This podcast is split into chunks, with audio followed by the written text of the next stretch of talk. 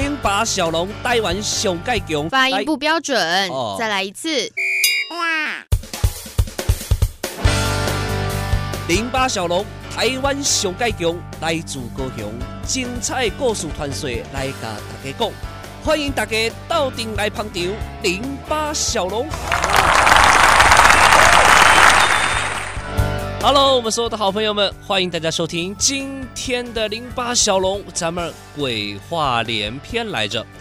呃，是这样子哦，最近这个翻开手机啊，然后一些大家推荐的文章啦，或是我们可以在这个一些社群软体上面呢，常常看到大家来回味我们小时候啊，这个应该是小龙小时候的时候，那个时候这个所谓的港片、僵尸片、鬼片非常的流行。那当然，这个我们心目中永远的道长就是那个人，没错。那因为已经过世很久了，所以香港的这个鬼片啊、僵尸片哦，都已经整个就没落了。但是呢，这些经典，我相信大家是一直都还记得。然后最近甚至手机游戏哦，都推出了由这个这位知名演员的后人哦所代言的一个一个僵尸的游戏。那么这个让我小小龙想到了，就是说决定这一集呢，来跟大家聊一聊类似的故事。其实呢，这个首先讲到的哦，这个是一个史实，当时有记载的。台湾在这个清朝时期有一种恶劣的恐吓手法，叫做借尸恐吓，当时造成了社会上的不安，因为其实台湾在那个时候啊，其实基本上还是属于夷州嘛，这个化外之地。所以当时地方上的游民啊，这个乞丐啊等等哦，所以贫病交加，很容易就是一个不小心就在街上过个夜，睡个觉就再也没起来过了哦，或者是直接自尽轻生，沉尸就路边。这个时候呢，很多人呃，尤其是一些恶棍啊、坏人。就会将这些意外丧命的无名尸首作为敲诈民众的工具，所以引发了一些事端。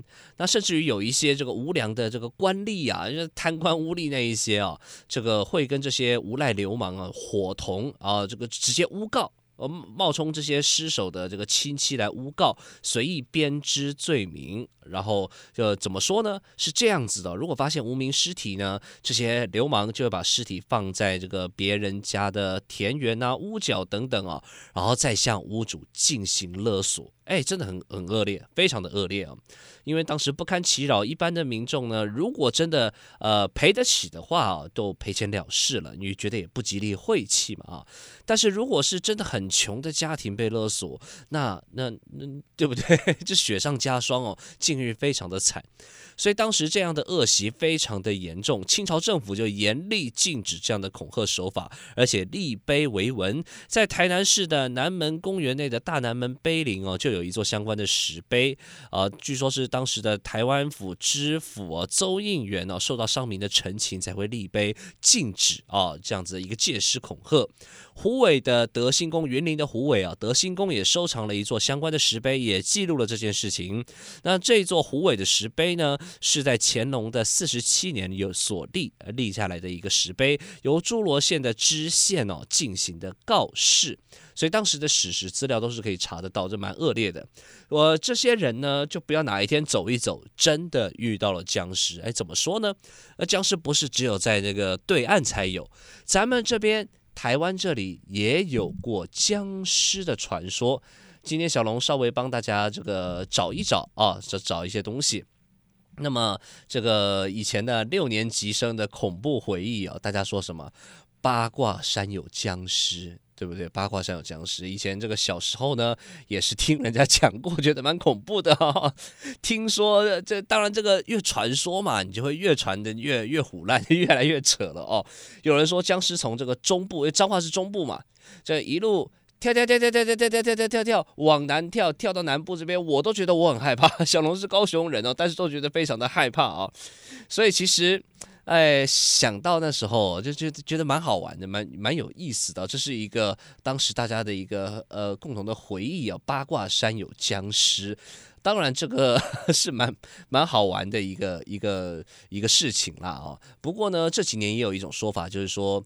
这个好像是这样子，当年有人在渔村呢，因为彰化那些靠海的渔村哦，为了在这边走私，不让人晚上靠近渔村，所以才放出去的谣言。但是那个时候的弄一弄啊，真的真的是，对啊，现在回想起小时候，整个很缅怀，非常的好玩哦。但也由于八卦山这个地点蛮特别的，它在彰化县的中心点嘛，所以其实这个当地僵尸出没的谣言版本就是非常非常的多了哦。所以那时候很多小孩基本上都有听过这样的一个故事。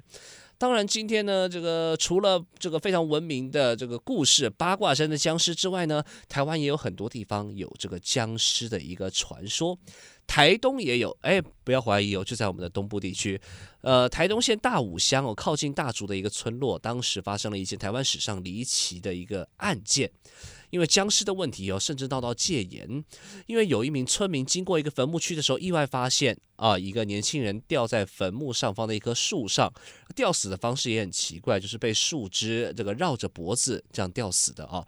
当地村民其实也没有在乎，然后警方也认为是自杀来结案。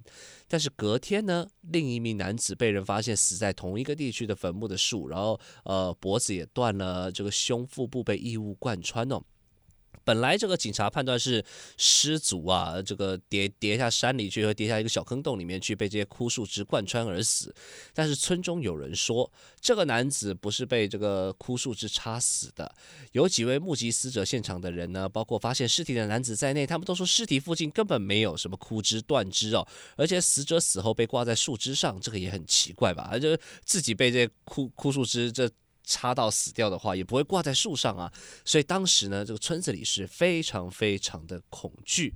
那后来呢，村民发现村中后山的这个蒙阿波莱队哈，有几个坟地被挖开了，然后在这个查看这些坟堆，发现里面的尸体都不见了。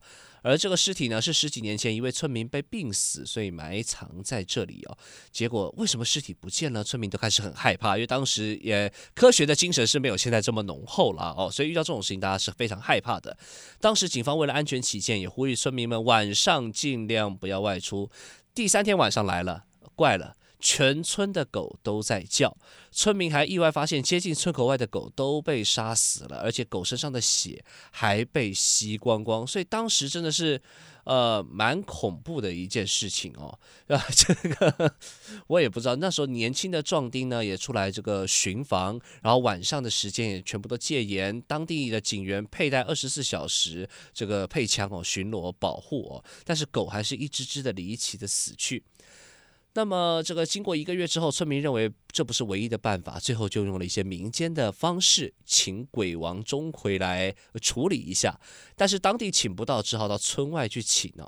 在这个鬼王钟馗来的途中呢，一名妇女发现一些可疑的脚印，而脚印都是双脚跳的。当时的这个鬼王呢，钟馗到达以后，跟村民跟着这些脚印一起去抓僵尸，警方啊也配合一起去寻找。当他们来到村里最角落的一户人家的时候呢，这个钟馗却感应到了僵尸就在这这屋子里面。结果村民听了，拿了砖块、锄头，当时也没什么多好的武器啊，砖砖块、锄头、扁担等等的啊，就往这个这一家冲进去。结果真的在富人的家中床板下发现了一具僵尸。哇，这真的是一件。蛮蛮蛮恐怖的事情哦，不知道是是怎么一回事。后来呢，这个众人将这尸体火化，呃，这个奇案也是当时台湾一个非常惊奇的一个神秘的档案，比我们八卦山的僵尸可怕多了，真的真的比八卦山僵尸可怕多了，听起来蛮毛的一的。但是哦，其实这件事情，小龙一开始是从我们清代的这个借尸诈财的案件引来，其实主要是大家告诉大家，夜路走多了，你真的会碰到鬼。是吧？夜路走多了，你真的会碰到鬼哦。所以其实真的坏事不要做，不要做一些违背良心的事情。人家说这个夜半敲门心不惊，就是这个意思了啊、今天的零八小龙鬼话连篇就进行到这边，期待与您再一次的空中相会哦，拜拜。